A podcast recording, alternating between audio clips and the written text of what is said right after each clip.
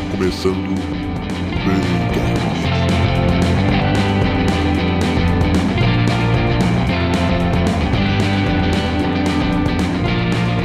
Hoje gente, sabadão, vem aí com o tema bioterrorismo, algo que eu particularmente gosto muito, mas eu acredito que não sei a resto da galera. Eu entendo pouco porque há poucas, há poucas informações, aqui tem casos que são abafados, né, sobre esse tipo de coisa. A gente vai tentar separar por três áreas, digamos assim. A gente, mesmo o nome sendo bioterrorismo e essas questões de armas biológicas, a gente vai colocar como um- uma questão de armas terroristas como um todo. A gente vai separar uma parte para armas biológicas, ah, uma parte para armas químicas e uma parte para armas nucleares, radioativas, entre outras coisas. E a gente vai tentar eh, explicar melhor o que significa essa questão aí desse texto e que tipo de armas, por exemplo, seriam essas que a gente está falando. Olha só, para começar, vamos tentar é, desmembrar os dois termos, bioterrorismo e terrorismo. Antes de eu começar, aqui quem está falando é o Guilherme, é, mais uma vez, né? E eu gostaria que a galera se apresentasse. Tem gente que está vindo aí pela primeira vez e tem gente que já é velho sócio desta grande pizzaria aqui que é a live. É, começa você aí, Gabriel, você que já esteve aqui, manda seu olá aí. E aí pessoal, aqui é o Gabriel, mais uma vez voltando com o tema ciência e tecnologia. E uma observação que eu posso fazer é que armas de controle sempre, fiz- sempre fizeram sentido biológico. Isso aí. O Léo, que é o cara que edita, que faz criar vida, que faz transformação da live para um podcast, ele também vem hoje. Deixa o seu olá aí, Léo. E aí galera, aqui é o Léo. É, eu edito o Bcast, né? E também faço ciência da computação. E bioterrorismo é. É isso. A gente tava zoando aqui que qualquer coisa fala de Resident Evil, porque Resident Evil talvez. Eu não vou lembrar se tem algum outro jogo algum outro filme que remen, re, é, dê essa analogia tão boa sobre o que é o bi- bioterrorismo nas telinhas dos videogames ou dos cinemas. E o nosso estreante aqui hoje, né, o João Paulo. Dê aí seu olá, João Paulo. Olá galera, meu nome é João Paulo e, bem, bioterrorismo e afins é uma matéria extremamente nacional. A nossa indústria é uma das principais na área de. É, como é o nome? Bioquímicos e afins. Inclusive, nós financiamos Irã e outros países aí do Oriente.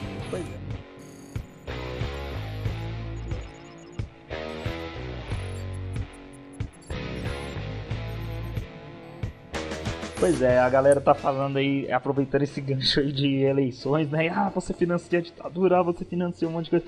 É, só pra lembrar uma coisa, eu vou buscar uma colinha aqui no Google, mas a questão do bioterrorismo, ela já existe aí há mais de 100 anos aí, você vai pegar é, relações... Desde Átila Uno, quando ele saiu da Hungria em direção a Roma, ele parou quando chegou lá. Porque teve um surto de disenteria e isso foi considerado a primeira arma biológica que, que a Roma usou. Então, vem desde antes mesmo. É, um o- o- lugar, talvez o né? termo, talvez o termo seja novo, o termo seja novo, Sim, o mas é. acontecimentos já acontecem desde sempre. igual, por exemplo, tem uma ilha na, na Guiana, na Escócia, que ficou 50 anos em quarentena desde 1942. Por quê? O que, que eles fizeram? Explodiram bombas de antrax perto das ovelhas, as ovelhas foram, contaminaram as pessoas e fizeram o caos lá naquela localidade. Pois é, você Então- falou do Anthrax, já deixa eu pegar então o primeiro gancho já do nossa primeira parte. A primeira parte a gente vai falar de armas biológicas e o que são elas. É mais ou menos o seguinte, você citou uma delas, o bacilo anthrax. Ele nada mais é do que uma bactéria.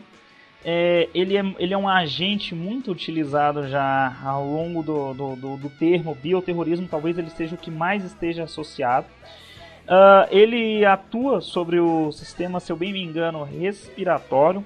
E não lembro se o antídoto dele, assim como a maioria dos venenos e, e rela- e situações relacionadas ao fechamento de vias aéreas, se eu bem me engano, é a atropina. Eu não tenho certeza, mas a maioria. O procedimento padrão da farmácia hospitalar quando há um, um indício de intoxicação e nas quais o agente seja o é, faça como mecanismo de ação o bloqueio das vias aéreas é a atropina. Pode ser que tenha outro aí, mas eu tenho quase certeza que é. A, o, o, bacilo de antrax entra naquela lista de sufocantes, né? O, a, a, quando se há uma intoxicação por ele.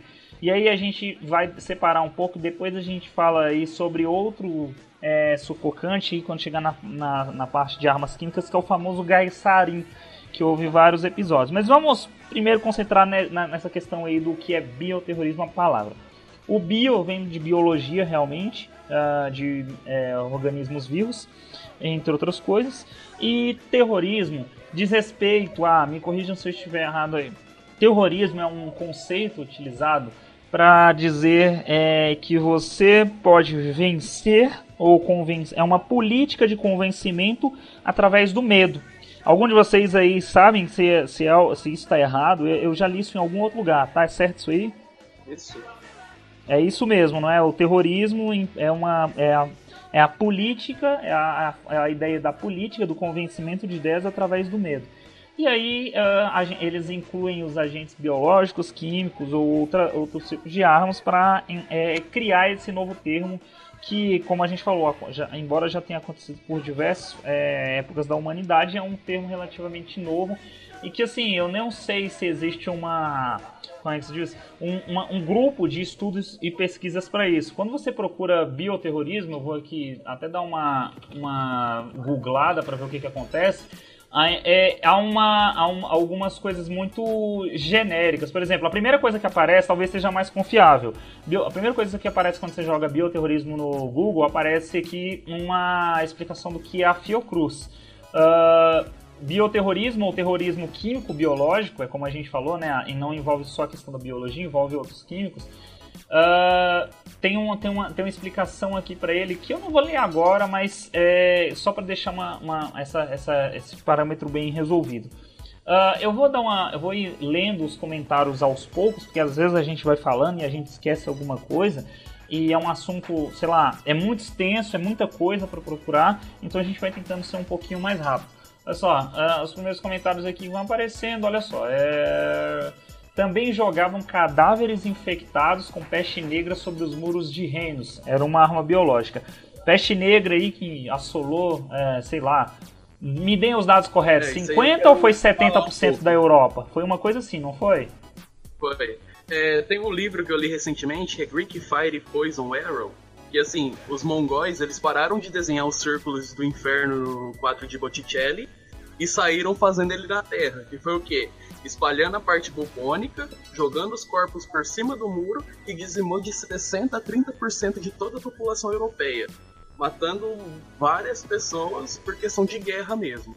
Essa parte aí é, dessas doenças alguns, que vem com um um histórico mais antigo, eu confesso que eu não, não sei muito sobre elas. É, pessoal é, vai, com certeza vai pedir muito aí essa questão da peste negra, febre bubônica, essas coisas, e eu entendo muito pouco. A, a primeira coisa que, eu vou, que me vem à cabeça quando você fala desse tipo de doença, do, desse período mais antigo, é aquela. Lembram daquela roupa do, do médico que tem um. parece um narizão uhum. de pássaro? Um nariz cheio de flores. Isso, a primeira Os coisa que, da é porque eu sei muito pouco dessa época, mas tem alguns filmes que eles retratam toda essa história dessa, dessas doenças aí medievais. Um filme não, tem vários filmes. Eu lembro de um agora. É, eu, eu, eu, caraca, eu esqueci o nome dele. O cara é o primeiro cara que começou a abrir corpos na medicina e biotop. Acho que é o físico o nome desse filme. É, ele fala um pouco disso aí, ele demonstra algumas coisas sobre o início da anatomia, mas não fala muito sobre bioterrorismo.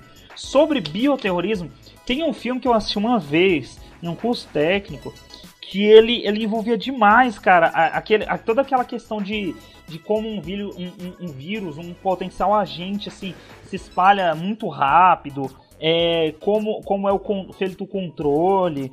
É, eu não sei se o nome é Infectados, eu não sei como é que é o nome do filme. Eu vou dar uma pesquisada aqui no Google enquanto vocês vão falando, e eu já volto e falo com ele como é que é, mas Uh, eu, eu, lembro que é um filme muito massa, velho. Aí, aí, vai lembrar aquele filme de zumbi, vai lembrar de Resident Evil, essas coisas, mas assim, é, coisas mais, mais próximas da nossa realidade, esse filme era muito bom. Eu vou dar uma, uma procurada aqui depois. É, Vocês queriam falar alguma coisa? Vocês falaram eh, o. É, questão, questão de filme mesmo, tem o Inferno, né, de Don Brown, que saiu o filme em 2016. Lá um professor, ele tenta construir uma arma biológica para reduzir toda a população mundial, que é para ter um controle. E isso faz sentido biológico mesmo. Porque, igual aconteceu no Apartheid, eles criaram doenças específicas para os negros para diminuir a população deles drasticamente. E isso não foi há 100 anos, não. Foi coisa bem recente, assim. Isso aí acabou quando Mandela foi eleito presidente lá. E foi o caos total, né? Porque só foi sair na mídia em 1982, se eu não me engano. Então, foi a prova assim que tinha gente trabalhando mesmo pensando nessa parte de reduzir a população através de armas biológicas. Cara, olha só que É, viagem que eu tô dando. lembro- antes antes de você com- começar, olha só essa viagem. Eu fui dar uma pesquisada sobre o tema filme bioterrorismo no Google e apareceu muita tosqueira aqui, velho. Por exemplo, muitas são até teorias da conspiração, que não é o episódio de hoje, mas é porque bioterrorismo tem toda essa ligação É. também com conspiracionismo. Chemtrails é o principal. Você É, falou em eu acho que talvez, aparece chemtrails em qualquer lugar. É, talvez, talvez, talvez te- tenha muita ligação com isso. Por exemplo, olha só, o- olha o nome no site. O nome do site é neoplasiabenigna.wordpress.com. Sabe aqueles blog que eu acho que é médico, é estudante de medicina que cria? Aí o tema do, do assunto do cara é ebola e bioterrorismo. Aí embaixo tem o jcnet.com. Bioterrorismo, varíola é a maior ameaça. Eu vou explicar daqui a pouco o que, que é ebola, o que, que é a varíola, só pra, só pra entender, é, é, explicar essa ideia melhor. Eu interrompi alguém, quem aqui ia falar e pode falar, cara? É, eu ia falar sobre duas coisas. É, eu não sei quem falou do.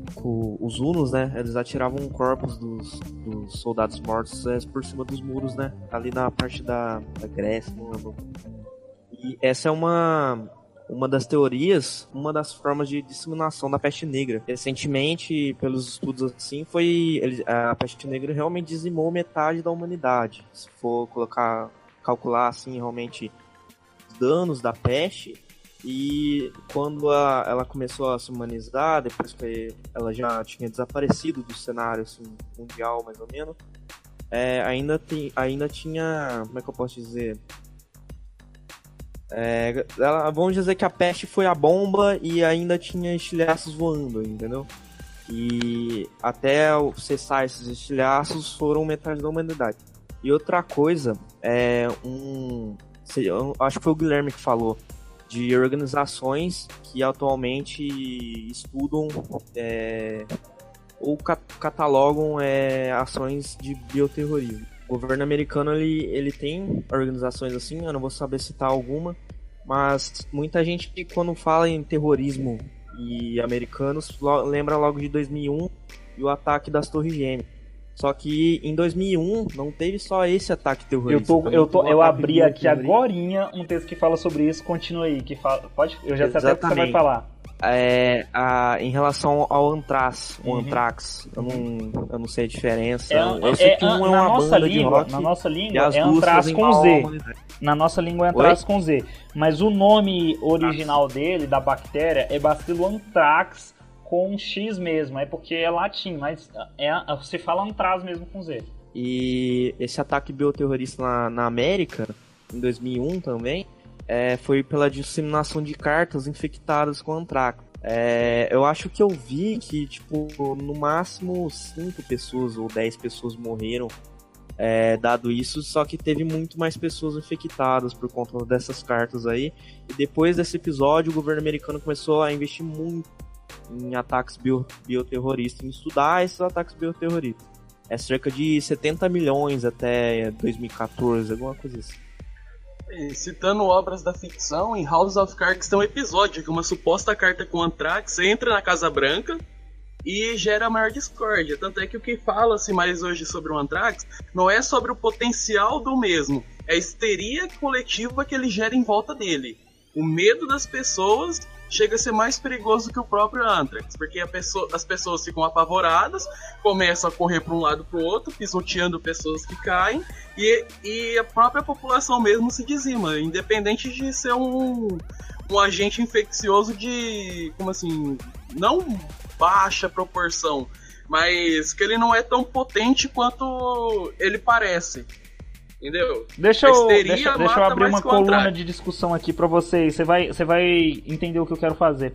Eu vou perguntar pra vocês é, no bioterrorismo. Não sei se vocês sabem a resposta sobre isso, porque eu já vi várias listas diferentes.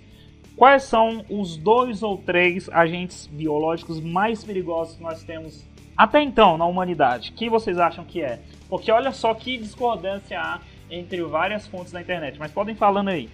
Quem que vocês Peste acham? bubônica, varíola e a, a gripe espanhola. Pois é. Já tem, uma, já, já, já tem uns adendos por aí. Vocês lembram de outros? Vão falando aí. Quem que vocês acham que é o mais perigoso? É a brucelose também. Qual? Talvez a AIDS seja considerada também. Não, a AIDS É. ela não é perigosa. Ela, ela na, na categoria de, de periculosidade do, do, dos, do CDC e que fazem os protocolos, que vai do, do 1 ao 4, a AIDS só é nível 3. Porque embora ela seja de contaminação fácil, ela não representa grande perigo. Porque a, a forma de Uhum. contaminação dela é um pouco menor e ela não causa morte nem na sua fase aguda.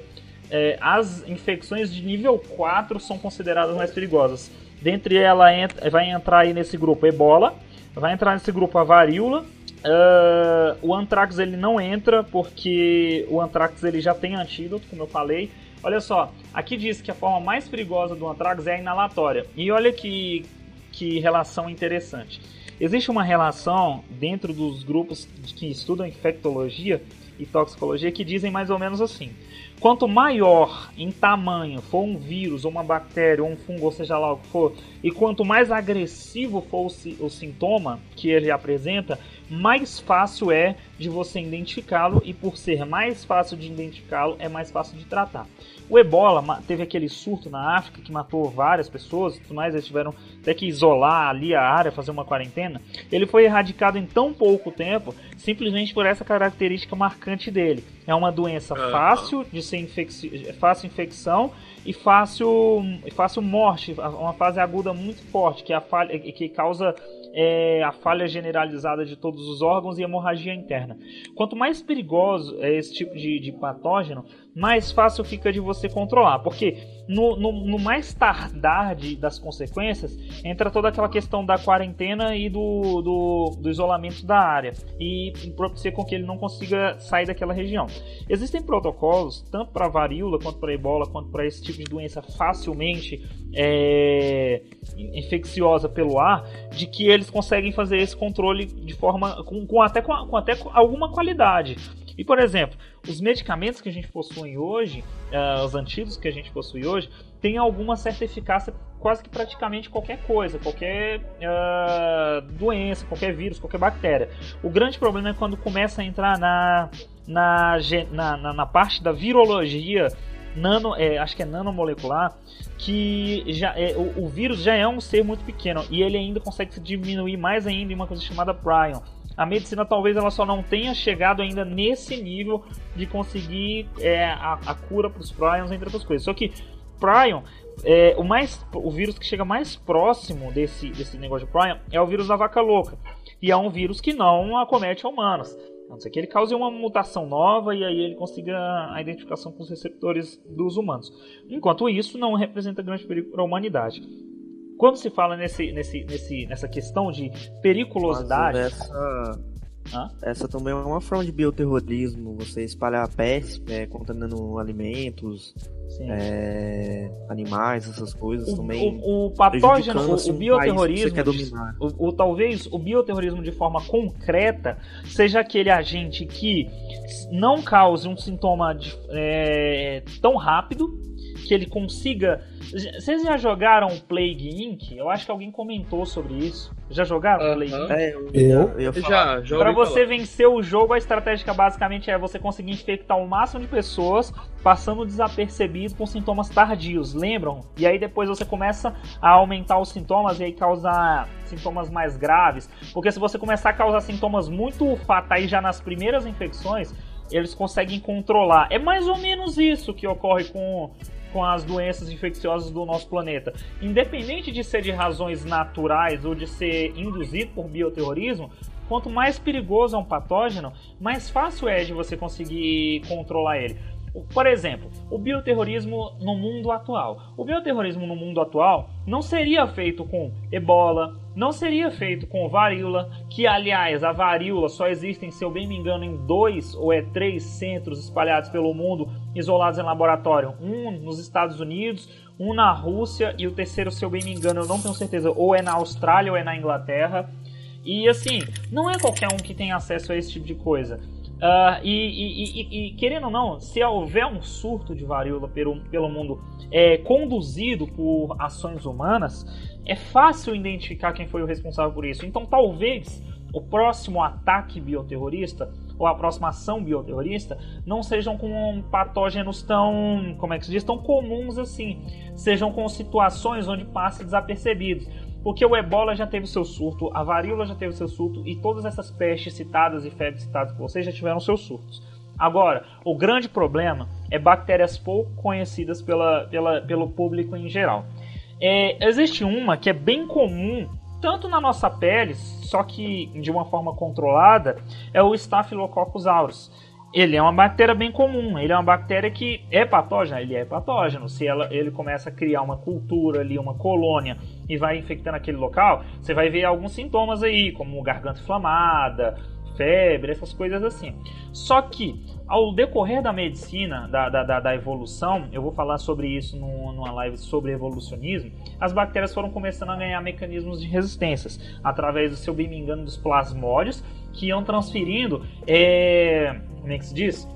Informações, gené informações genéticas delas que sobreviveram àquele antibiótico e vão passando para as outras, de forma com que as outras fiquem mais resistentes, mais inteligentes e fiquem mais resistentes aos antibióticos.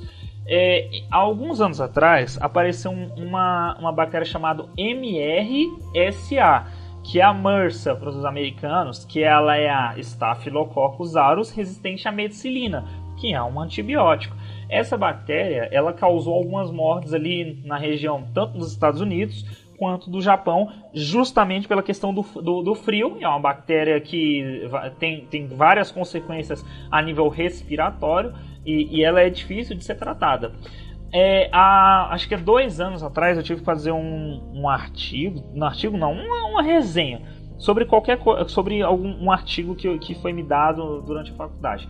Ele falava sobre um terceiro tipo que eu espero que não consiga chegar a, a, a pontos de surtos de fato. Essa terceira, esse terceiro, terceira linha evolutiva do Staphylococcus aureus é a VRSA, a Versa. O que, é a VRSA? Essa talvez seja o início do fim da humanidade. A VRSA é a Staphylococcus aureus resistente à vancomicina. O que é a vancomicina? A vancomicina hoje, talvez, junto com a polimixina B, sejam os dois antibióticos mais poderosos e também mais tóxicos no combate a infecções bacterianas. Uma, um surto desse tipo de bactéria pode causar, pode custar uma boa parte da população da humanidade, assim como foi lá na questão da peste negra, entre outras coisas. Por quê? Além de ser resistente à vancomicina, nós não temos antibióticos é, é, é acima dessa linha da vancomicina para conseguir segurar ela, para conseguir matar ela, desculpa, para segurar tem. Agora, o grande problema de um antibiótico que mata de um que só controla o crescimento é a mesma coisa de você jogar esse cenário pro HIV os antirretrovirais eles não matam o HIV, mas eles ajudam a controlar a replicação. Você não vai querer uma bactéria do nível da VRSA sendo apenas controlada em seu organismo. Você vai querer eliminar ela, que ela é uma bactéria que causa morte muito pior do que o HIV, entenderam? Uh, essa é a parte que eu deixo uh, explicar, explanado para vocês e abro a discussão para vocês aí falarem sobre os patógenos mais perigosos que vocês conhecem. Vocês podem falar aí o que vocês quiserem. Bem, é, voltando um pouco lá atrás, como você falou do, do Plague Inc., que ele é uma tentativa de criar um, um patógeno de longa duração para não criar surtos e nem chamar a atenção de governos.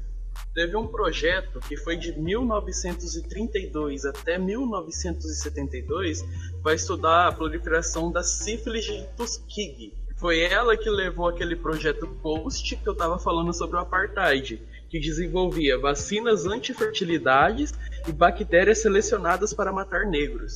Então, não precisa surgir uma doença nova. Pode ser simplesmente uma mutação de uma doença antiga refazendo todo o serviço. E isso foi um projeto assim. Na época já existia penicil penicilina, né, que era uhum. que é a cura para sífilis, mas naquela época, naquele lugar, é, ninguém tinha essa informação. Então, de 600 pessoas do grupo de estudo, 300 morreram e as outras 300 ficaram com sequelas que foram passando de, de pai para filho, para família inteira. Isso aí gerou um grande caos, até porque a mídia não era tão difundida na época, até que um repórter, ele inglês, ele chegou, ele ouviu falar sobre esse estudo e foi e denunciou no New York Times que gerou todo, todo aquele apoio do, dos Estados Unidos contra o apartheid. Enfim, tem mais alguém aí para fechar essa parte do armas biológicas e a gente ir para armas químicas ou posso ir para armas químicas já? Pode? Pode, pode ir. Pode ir? É, quando a gente chega nessa questão de armas químicas, talvez o exemplo, eu não sei se vocês vão citar outros, eu tenho dois aqui que eu abri uma. Nossa, é muito legal nesses sites aqui que eu tô abrindo. O nome do site é super confiável, super mesmo é www.educacional.com.br. Da onde eles tiram essas porra. É bem criativo, né? O nome também. Uau, educacional, assim, tipo, porra. Ninguém sabe. Enfim, os dois mais comuns eu, é, que, eu, que eu me vem à cabeça aqui agora é o agente laranja no Vietnã e aqui o, o gás, uh, esse gás clorídrico que eles citam aqui, ele, o gás cloro na verdade, ele, ele é o que nós conhecemos como gás sarin, de fato, né? Eu não sei, eu acho que sarin deve ter vindo de alguma, não sei, de algum episódio com alguém com, que tem envolvimento com alguma coisa com esse nome, porque eu sempre conheci como gás cloro. Ele vem desde a da questão da, da Primeira Guerra Mundial, Uh, que aí entra também questões de gás mostarda, entre outras coisas. E aí tem um episódio, acho que é no metrô de Tóquio, vocês já ouviram falar sobre isso? Do, do espalhamento de gás sarin no meio do metrô de Tóquio? Sim, sim. John aceita tem uns carinhas que um deles, inclusive, achava que era enviado, emissário do Apocalipse, algo assim. Isso, uma porcaria. Mas, se não me engano, foi 19 ou 27 pessoas. Exatamente nisso aí. Então é, já é um gás. Ele matou 12 pessoas e feriu gravemente 50, e mais ligeiramente foi mais de, mil, de 6, 6 mil pessoas. E jogaram esse gás então, algum ele... tempo atrás na Síria também, não foi? Uhum. Só que o grande problema da ah, devastação ele... que causou na Síria. Ele e a gasolina plástica são os principais causadores de, de calamidades, assim, nessas regiões. Fósforo não. branco também. E tem um, tem um outro Sim. grande problema. O que foi mais devastador do ataque de gás sarin na Síria do que no, em Tóquio? Presta atenção. Quando você tem os, as duas proporções, você vai falar, ah, são países diferentes e tudo mais, mas olha só o que, que acontece. Na Síria se tornou, se tornou uma proporção, pro, se tomou uma proporção maior por um simples fator. No Japão, quando houve o ataque, uh, as pessoas morreram e tudo mais, e as outras que conseguiram escapar, elas foram tratadas e pronto, fim, fim da história. Morreram 12 pessoas, igual vocês falaram aí? 12 pessoas, Isso. chegando a atingir 6 mil pessoas. Na Síria foi muito pior, por quê? Porque na Síria eles não tinham o antídoto. O antídoto é a atropina, o antídoto para esse tipo de coisa. Então se, to se, tornou, se tomou proporções maiores justamente por não ter esse tipo de substância. Aí o que acontece? Então a gente há de convir que é, quando, quando há ataques desse, desse, desse tipo, os países com menos tecnologia, com menos ciência, é, eles tendem a tomar proporções maiores porque eles não têm com o que se defender, por exemplo. Uh, a gente tá, eu tô falando toda hora dessa tal de atropina. O que, que é a atropina? A atropina é uma das substâncias que, você, que vai ser reconhecida, que vai ser retirada de uma famosa planta que, da qual se tira outras é, tantas drogas, que é talvez a, a, Nossa, alguém. Puta merda, alguém me enche no saco aqui no chão. Deixa eu só fechar. Pronto. Uh, enfim. O que é a atropina? A atropina é uma substância retirada da famosa planta Atropos belladonna a mesma ali que você vai tirar é, diversos tipos de outros alucinógenos, a própria beladona já é uma, você vai fazer chá de beladona e vai fazer um monte de coisa, beleza? Enfim, aqui eu, eu, eu vi só essa, esse texto aqui para falar sobre esse gás cloro. Aí ele está falando aqui sobre que, é, que ele, inclusive o cientista que criou o, o, esse uso do gás cloro através da síntese de amônia, ele ganhou um prêmio Nobel, né? Muito bom ganhar um prêmio Nobel de Química por criar uma arma. Enfim, né? Tem aqui também a, falando sobre o gás mostarda, que foi usado pelos alemães contra os inimigos e os ingleses e franceses utilizaram gases de, do sangue. Eu não sabia nem que era possível gases do sangue. Talvez pela questão do, da, do ferro que tem na, na, nas hemácias. Alguma, deve ter alguma explicação para isso. Uh, que mais que tem aqui? Gás cianídrico usado na Segunda Guerra Mundial pelos, pelos alemães para o extermínio de judeus. Aliás, é, dar uma parada aqui para falar de Segunda Guerra Mundial. Na Segunda Guerra Mundial, além é, muitas armas foram criadas e também junto com essas armas foram criados muitos equipamentos que hoje servem para medicina tradicional. Você vai lembrar aí, não sei se vocês lembram de algum. Eu lembro, por exemplo, da câmara hipobárica. Vocês sabem o que é? Pois é. Eu não ouvi falar disso não. A câmara hipobárica, elas, eu, eu não sei se é câmara, é câmara bárica na verdade, eu acho não sei se é hiper ou é hipobárica. O que, que acontece? É, através da pressão que era exercida no oxigênio do, do, do sangue, uh, os alemães eles faziam é, simulações de até quanto de pressão atmosférica uma, uma, uma pessoa na questão do, de, desse, desse oxigênio, a relação entre o oxigênio e a, e a atmosfera. Lembram lá da tal da altitude de La Paz, que quanto mais alto é do nível do mar, pior fica para respirar, lembram disso? Quando se fala de Libertadores, uhum. tipo esse negócio? Pois é, existe uma câmera que ela simula essa relação entre a atmosfera e o oxigênio do sangue. E os alemães, eles usavam isso para mensurar o quanto as pessoas conseguiam aguentar a altas pressões acima do nível do mar e a baixas pressões abaixo do nível do mar, as profundezas.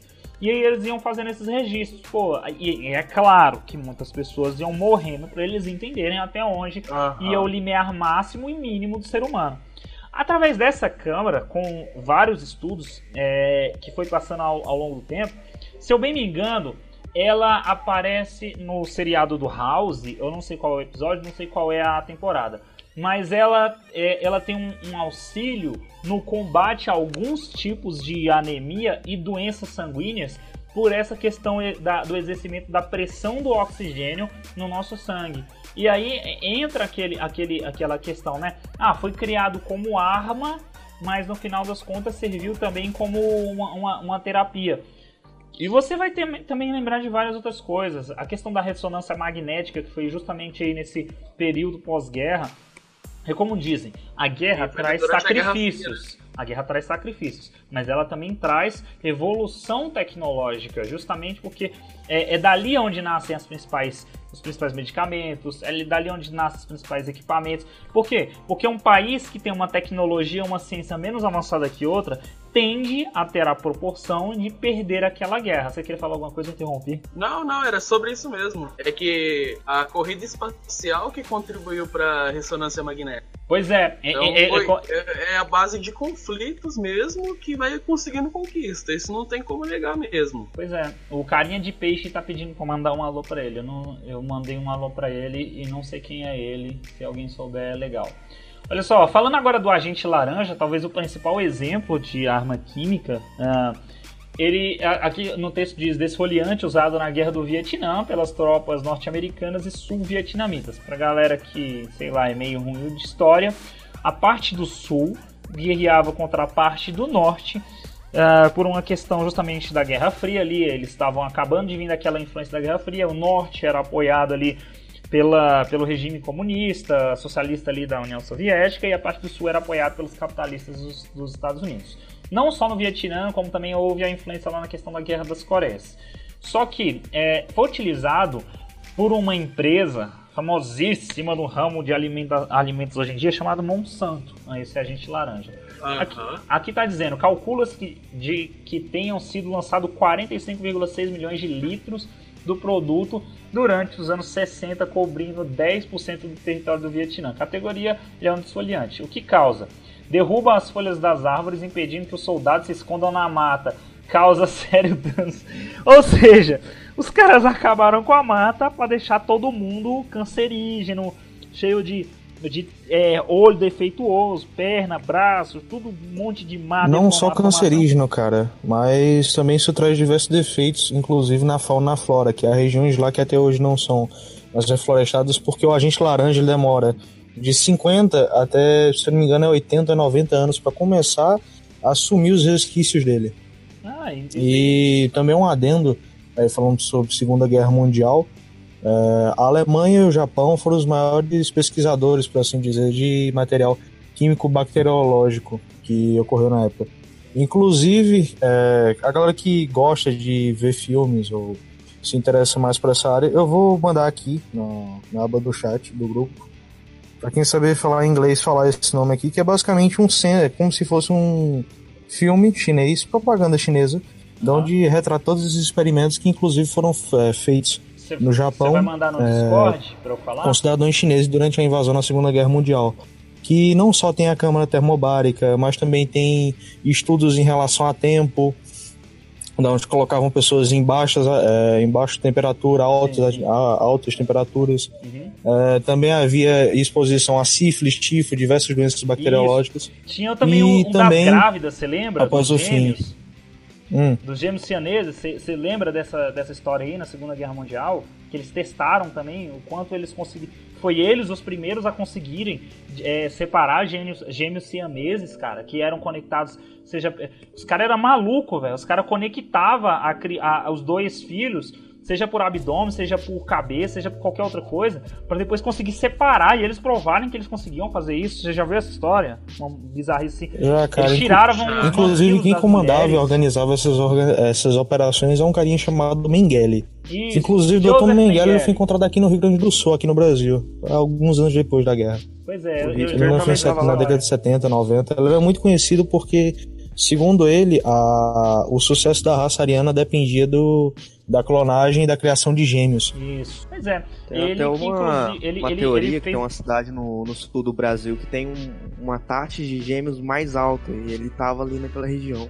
Pois é. Exato. Ah, ele, ele, foi- ele, ele foi Inclusive, né, no- outro adendo aqui é que, após o fim da guerra, eh, milhares desses cientistas, não só químicos e médicos, mas também físicos, eh, foram recrutados tanto pela, pelos Estados Unidos Quanto pela, quanto pela. Rússia. Nós Aham. temos, por exemplo, é, que nem esse carinha falou sobre a corrida espacial que deu todo início, o desenvolvedor do V1 e do V2, que mais tarde seria o primeiro, se não me engano, o primeiro foguete a conseguir passar pela estratosfera, algo assim. Inclusive, e também diversos experimentos uma- que contribuíram em relação à hipoterm- hipotermia, é, bacteriologia, Uhum. É, virologia e infectologia foram devido a experimentos nazistas e também japoneses na Segunda Guerra, que até hoje são utilizadas técnicas das quais eles mesmos desenvolviam no meio de seus testes. Que é. era desde criminosos de guerra, que nesse caso eram criminosos de crimes de guerra, não criminosos capturados, até mesmo os próprios cidadãos que eram capturados, é, judeus e gays em campos de concentração e afins. Pois é, a gente podia fazer um, um episódio também, ah, mais um pouco à frente, sobre astronomia e a corrida espacial. E não só sobre a corrida espacial no período Guerra Fria, mas sim até os dias atuais. Seria uma, uma ideia interessante que é a exploração do, do, do- do humano na, na questão espacial. Voltando sobre essa, essa questão aí ainda do, do agente laranja, para a gente finalizar os agentes químicos e falarem mais dos, dos episódios com acidentes de agentes radioativos, entre outras coisas. Ah, aqui tudo que a gente falou já está descrito nesse texto. Gás cianídrico, gás cloro, é, entre outras coisas. Tem mais alguma coisa que vocês queiram falar sobre agentes químicos? Porque, por exemplo, a única coisa que me vem à cabeça sobre o agente laranja é que a Monsanto não foi responsabilizada por nenhum dano causado a- a- aos habitantes daquele país. Ela foi inocentada e hoje é uma das empresas mais poderosas no que diz respeito ao ramo alimentício. Algum de vocês querem colocar? Eu posso ir para agentes radioativos, que tem um exemplo muito bom aqui de falar sobre ele. Diversas empresas hoje do ramo, que inclusive, por exemplo, tem uma grande que é a Bayer, elas contribuíram bastante para a indústria de não só guerra química, como também bacteriológica. Por exemplo, a Bayer ela produzia o Zircon K, que era o material utilizado para ser, é, ser injetado nas, nas famosas câmaras de gás no período da, do extermínio. Uhum. E também há diversas outras marcas, não só do ramo químico, que são devidas a esse período de guerra. tá Você sabe onde que é o pai da. Você sa- sabe onde eh, nasce, cria-se o, o conceito de indústria farmacêutica é todo alemão. As principais e mais poderosas indústrias farmacêuticas do mundo são alemãs. As que não são alemãs são inglesas e nasceram também na questão da guerra, eh, da Segunda Guerra Mundial. Entra também essa esse. Inglesas e indianas que estão aumentando muito aqui, inclusive. Por exemplo, a maioria das vacinas que nós tomamos hoje no Brasil, ou até mesmo vemos, é de, são de indústrias in- indianas. Indianas Por e vez, chinesas. vieram de filiais que eram da. Inglaterra. chinesas também. Ah, a- a- eu, ta- eu tava trabalhando por agora numa farmácia de homeopatia, de, de manipulação, e lá as a gente não pega o, o produto já. Tem alguns medicamentos já prontos, mas a maioria a gente manipula. Todas as matérias-primas vêm da China. É, hoje o mercado farmacêutico vem ganhando mais espaço justamente por essa questão do mercado asiático ser mais barato, ser mais chamativo. Você vai aí botar o mercado indiano e o chinês como os, os que ganham mais, tem mais matérias-primas e mais produtos. Agora falando das grandes empresas poderosas, você vai colocar aí as Merck da vida, Bayer. A Bayer, se você for em laboratório fazer a- os experimentos entre outras coisas, cara, todas as vidrarias são da Bayer, velho. Tudo é Bayer. E aquilo que não for Bayer, se for de outra marca, você vai ver que é made in Germany.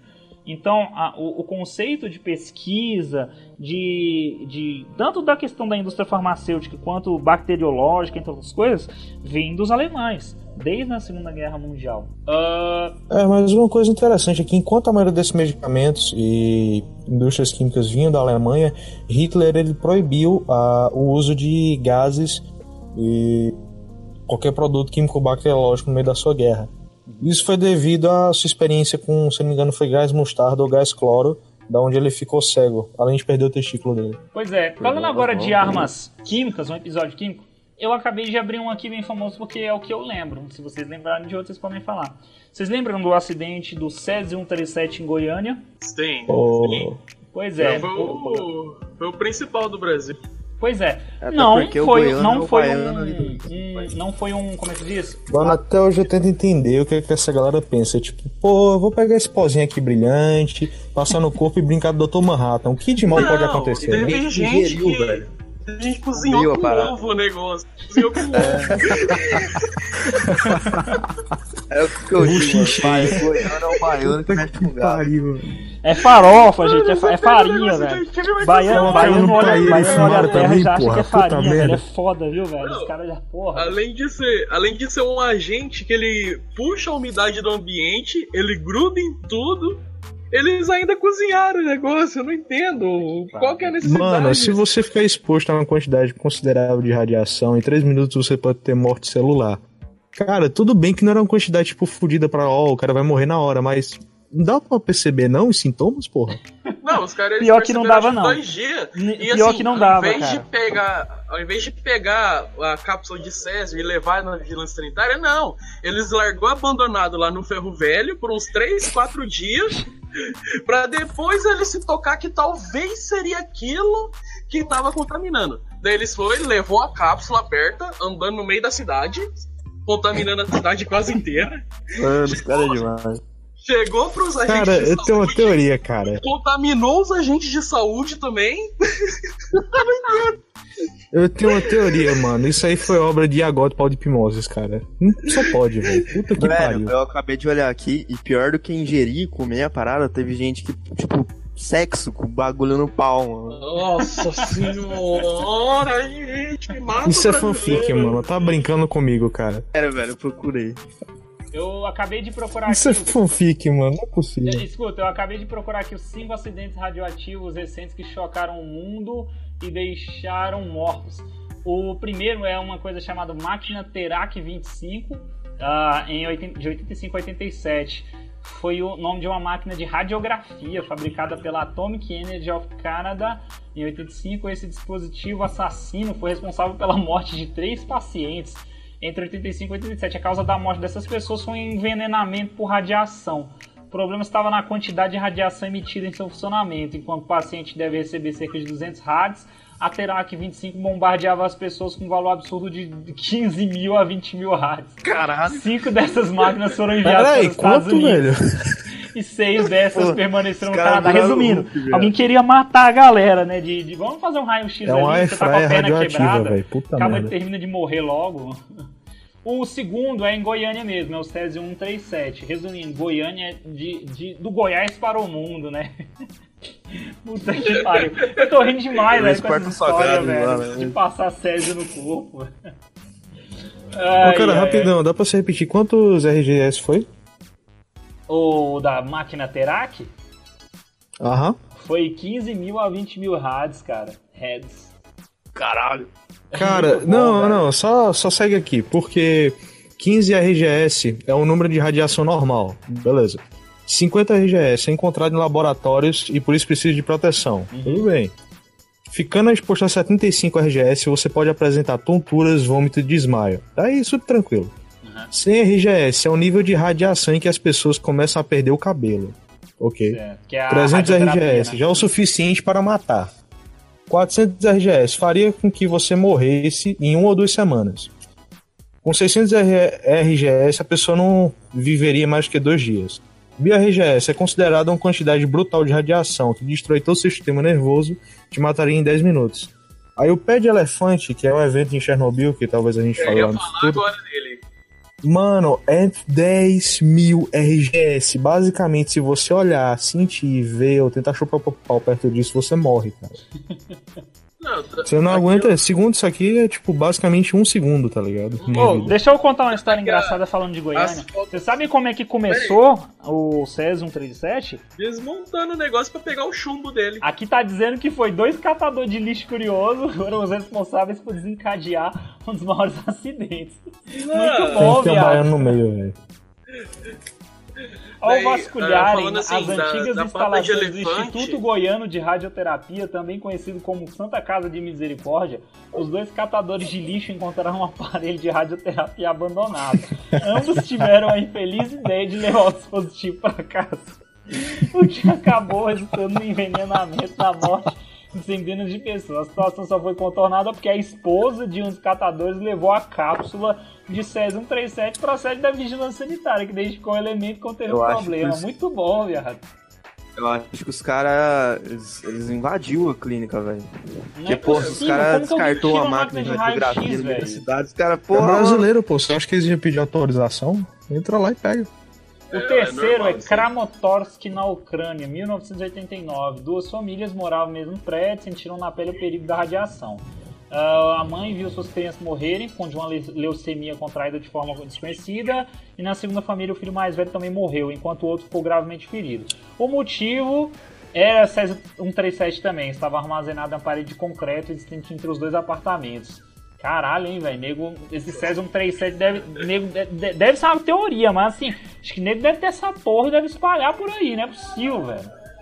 Rio de Ah, não, Janeiro, não, até que aí o 2011. pessoal que faz bioterrorismo e também É, terrorismo no nuclear, mercado- eles utilizam muito Césio, vida, né, porque vida, eles utilizam um explosivo para poder dissipar essa durante a explosão a quantidade absoluta de, É. absurda de Eu, Césio. eu acho que na Deep vocês Web achar aí, eu uma acho que- dessa, velho. Ele é quase um sol refinado, então a propagação dele é muito rápida. Além de que ele adere a qualquer superfície, porque ele absor- absorve a uma- a umidade. Se ele grudar na pele, você já está infectado. Então é, é absurdo mesmo o poder de propagação do Césio. O quarto aqui tá dizendo Rio de Janeiro em 2011. Em outubro de 2011, a menina de 7 anos é, teve leucemia no hospital venerável de alguma coisa. Ela havia sido diagnosticada com a doença em 2010.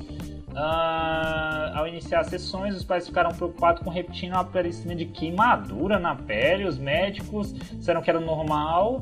Ah, os ferimentos da cabeça da menina pioraram. Logo, ela começou a apresentar danos cerebrais, como dificuldade para andar e falar. Foi aí que finalmente diagnosticaram radiação citânea na menina. Não, mas pô, eu, eu- aqui tá dizendo que, que os cinco acidentes radioativos recentes. Pô, isso aqui só foi com uma menina. Eu quero saber ah, as coisas bizarras, que não tem nada. Teporraco, México, pior- 2013. O- O pior mesmo é Chernobyl. E É. no caso da pata de elefante lá, antes, é, era aquelas câmeras antigas que nas fotos por exemplo, o cara posicionava a câmera lá e acionava o timer para fotografar. Ah, nas imagens vi o reflexo da pessoa andando assim, como se fosse um fantasma, por causa da, da densidade da radiação no lugar. Aquilo ali É foi um absurdo. Tem- tipo tem isso no YouTube? de- Tem. Vou Na tentativa de, de conter, o que, que eles fizeram? Jogaram areia e argila por cima. Daí, ah, só por cima eles jogaram. Mas só que depois, no, no subsolo, continuou derretendo o, o reator. Então, virou uma massa, um emplastro lá de, de argila junto com, com, com o núcleo do reator. E Mas o que, que o reator era? Era, era urânio? É urânio. Urânio. Puta merda, velho. Aqui tá dizendo um- o quinto é Teporraco no México em 2013. É, o último desastre da lista envolve roubo e acidente com um caminhão que transportava uma carga de cobalto 60. Esse elemento é uma fonte Puta de teleterapia radiativa proveniente de um hospital para um centro de armazenamento de resíduos radioativos. O veículo foi roubado e pôr em um posto de gasolina. que merda! Quando foi localizado cerca de 2,3 km de onde foi roubado, o caminhão havia sofrido um acidente que liberou a carga nuclear que carregava. Preocupados, as autoridades emitiram um alerta para que qualquer um que tivesse entrado em contato com o material procurasse ajuda. Caso contrário, morreria. Os ladrões nunca foram encontrados. E provavelmente morreram por conta da radiação. Não brinca, sério? Enfim, essa, essa é a parte da radiação. Gente, é, Ah, pra finalizar a live de hoje, falar só tem cearense no D. É, Não sei quem é que tá com, com sotaque de cearense aqui, mas se você tá falando, né? Enfim. Eu também não sei não. Eu também não sei de onde ele tá tirando isso, mas. Enfim, é, falando agora dos futuros e possíveis ataques bioterroristas e tudo mais, vocês acham. Olha só, isso é coisa de ficção científica. Você vê um monte de filme, e é real, isso realmente pode ser reproduzido no laboratório, onde você coloca genes de um animal em outro animal. Isso aí você vai ver no Jurassic Park, você vai ver em qualquer merda de ficção científica. Quimerismo. Isso aí. É perfeitamente normal. Você consegue misturar alguns genomas, porque são algumas partes do genoma, porque é bem próximo. Por exemplo, a galera fala muito da proximidade do homem com o macaco, mas o rato, ele, se eu bem me engano, eu acho que ele tem 98 ou é 99% de Isso, proximidade com o 98% genoma humano. Agora imagine o seguinte: você consegue. Você pega um animal que tem a menor proximi- proximidade genética que o ser humano, sei lá, um lagarto. O lagarto, ou a lagartixa, tem aquela característica unânime de. é, como é que se diz? Reconstrução tecidual, é tipo regeneração tecidual e tudo mais. Aí entra toda aquela história de super soldados, a guerra biológica, que vem desde lá da Guerra Fria, de que nos laboratórios escondidos da União Soviética haviam super soldados. Aí demonstram isso no Capitão América, né? Criam uma, uma HQ em cima disso, o Capitão América nos Estados Unidos. Aí tem toda aquela história, no, não sei se vocês assistiram um filme do Rock, que ele luta contra o lutador da Guerra Fria. Em plena Guerra Fria, os caras fazem um filme de um americano surrando a cara de um soviético de- que, que treinou nos Ah, mas laboratórios esse é o da União espírito, Soviética. aí. É muito Morreu, ruim morreu. esse roteiro. Eu acho que o pior rock que teve foi esse, mas tudo bem. Enfim, entra toda essa questão aí. Aí armas biológicas. Ah, até onde o Resident Evil é reprodutível e não sei o que, um vírus que traz de volta a vida, entre outras coisas. Tem outros jogos, né? Tem outros filmes que remontam essa história de que um vírus pode trazer de volta a vida ou que pode regenerar um tecido ou essas todas essas mirabolantes histórias aí de, de é, soldados geneticamente, biologicamente modificados para combater é, um, um determinado ah, pa- pa- nação, país, sei lá. Agora imagine o seguinte, sei lá, eu tenho eu tenho aqui meu ratinho aqui de boa e pá, eu, eu, eu tenho uma criação e rato reproduz muito rápido. Aí eu pego esses ratos e começo a infectar com um micro-organismo geneticamente modificado, sei lá, tipo, pego um vírus e saio metendo tudo quanto é código genético. Meto código genético da, da gripe, com HIV, com, com HTLV, com uma porrada de vírus, e aí lanço no meio, sei lá, da África não, porque a da África desperta muita, muita atenção assim das autoridades. Sei lá, eu vou no meio do centro lá do, do sertão da Bahia e jogo aquele vírus nos baianos que ninguém vai suspeitar, porque os caras é tudo. Tudo preguiçoso, É, tudo, é normal, é gripe, é gripe, mas não é gripe. Meus ratos tá infectando todo mundo na Bahia. E só aquele ataque biológico assim. Vocês não acham que hoje em dia uma guerra para ser vencida é muito mais fácil vencer no silêncio do bioterrorismo com armas químicas, com armas biológicas, do que fazer aquele estardalhaço que fizeram o Trump, o, o gordinho comuna lá da Coreia do Norte, o Maduro. Por exemplo, 2019. Digamos que Bolsonaro presidente. Bolsonaro não tem um parafuso a menos. Ele quer entrar em guerra com Maduro, ele vai meter não sei quantos mil soldados e vai fuzilar todo mundo naquela porra, vai ser condenado pela ONU, explo- explode a quarta guerra, a terceira guerra mundial e depois a quarta e a quinta e a caralho a quatro. Não é mais fácil o Bolsonaro trazer um cara assim, tipo, pica mesmo, caralho, na, na, na ciência e criar uma questão de. Tem, eu já ouvi falar dessa teoria de hipótese reprodutiva. Existem bactérias e vírus que só atacam determinados. É, como é que se diz? Determinados Grupos. genomas, determinadas características de organismos que só possuem aquele, aquela característica em, si- em si. Sei lá, uma timina na 15 cadeia do código genético, essas porras assim. Eu sei que tem vírus que só faz isso. Eu já ouvi falar até de uma bactéria feminista que só ataca homens, essa porra dessa bactéria. É, Tem uma porque ela é geneticamente modificada. ela- Hã? Tem uma doença também que só ataca os descendentes do. do Átila mesmo Uno. Não, não, de Gengis Khan, desculpa. Ela Pois só é. ataca os descendentes de Gengis Khan também. Porque alguma coisa eles Ele- têm no genoma que sejam características próprias para eles. E no laboratório talvez você consiga um, criar algo geneticamente modificado justamente para atacar só esse tipo de pessoa. E é que aí que entra, na minha concepção, o bioterrorismo moderno. O bioterrorismo moderno, ele não é algo para fazer escândalo, ele não é algo para ser descoberto, ele é algo para fazer na surdina. Ele tem um alvo específico. Lembra do Assassin's Creed que você tinha que quanto mais é, como é que se diz? Quanto mais discreto você é pra matar, melhor é. Tem o Hitman, Modo desculpa. stealth. Desculpa, eu errei. O Hitman. O Hitman que tem isso. Quanto mais discreto você é, melhor é a sua classificação ao final do mapa. Essas coisas que eu tô tentando explicar. O bioterrorismo moderno, ele se baseia em uma morte silenciosa. O que vocês acham disso? É, eu acredito que a- uma forma talvez mais eficiente, tanto é que puxando um pouco a sardinha pro lado da ficção científica, tem um seriado do sci-fi que, se eu não me engano, deve ter até na Netflix, se chama Heli. Lá eles estão criando o quê? Uma forma de esterilizar a raça humana para que só determinado grupo, que são os imortais assim da, da série, eles consigam gerar filhos. Cara, eu acho que eu Isso vi aí, o então. trailer disso aí. Como que é o nome mesmo? Bota aí no, no, no Discord, depois eu colocar ali, procuro. Depois eu procuro. Então, daí lá eles estão o quê? Procurando talvez através de alimentos, criando produtos que as pessoas consomem para ir contaminando elas sem que elas percebam. A taxa de fertilidade vai decaindo, as pessoas não vão se importar, porque hoje em dia quase ninguém quer ter um filho mesmo.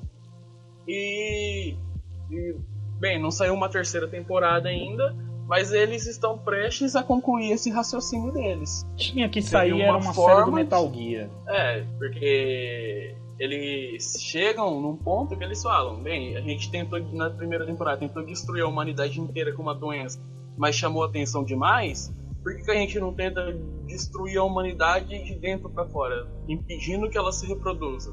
As pessoas Yes. vão envelhecendo, vão morrendo, não vai estar nascendo mais gente. Isso seria uma forma de controle. Iluminados em todas as partes, para esse, É. para esse momento. Galera, três minutos para considerações finais. Eu encerrar a live de hoje. O assunto está acabado. Amanhã a gente volta com mais essa live aí. Eu vou botar uma nova enquete com um novo tema. É, E é isso aí. Digam aí suas considerações. Gabriel Leonardo, João Paulo. Hoje a gente termina. Deem suas considerações para eu encerrar.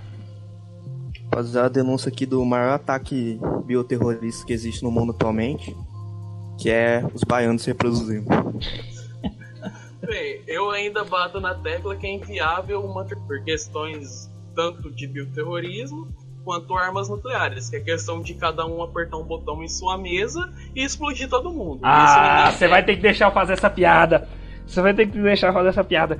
Estavam eles, os maiores líderes da humanidade, na reunião da ONU. Piada de tiozão do zap é essa. E aí, o Trump olha pro gordinho e fala assim: Olha só, seu babaca. Eu lá na onde eu, eu, eu tenho um botão que se eu apertar, eu destruo, as, eu destruo toda a Coreia, não sei o que, com apenas um botão.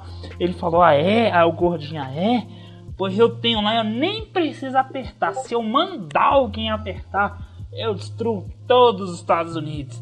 Aí chega o representante do Brasil e fala assim: Aí rapaziada, leva mal não, mas lá no meu país, se para você destruir tudo, tudo, tudo, você só precisa apertar alguns botões. Aí eles, ah, é qual? Você aperta o 1, o 3 e confirma. Caralho. É a clássica, é a clássica, é a clássica. Ai, ai. Bom, depois dessa é pra terminar, né? Quem aí não falou ainda, fala aí. Então eu Considerações vou finais. Hã? Sopa na janta. Sopa... É Então é isso aí, sopa na janta é um terrorismo, velho. Mas eu gosto, cara. Eu sou diferente de todo mundo. Eu tenho alguma doença, velho. Porque sopa na janta é muito bom. Quando você come, Ah. come com pão ainda, aquele pão meio Nossa, velho de, de, de manhã que sobrou. É isso aí, velho. Você compra aquele pão velho, você come aquele pão duro. Aí Ele vira mole comer, quando você coloca bota na sopa, por isso que ele é bom, pô. Fica bem molinha. Solicito, ó, Exatamente. solicito a R. Solicito a R do Messi vomitando ponto JPG. Puta que pariu. Então é isso, galera. Até amanhã. A gente faz uma nova votação aí sobre o novo tema. Eu agradeço a participação de todos.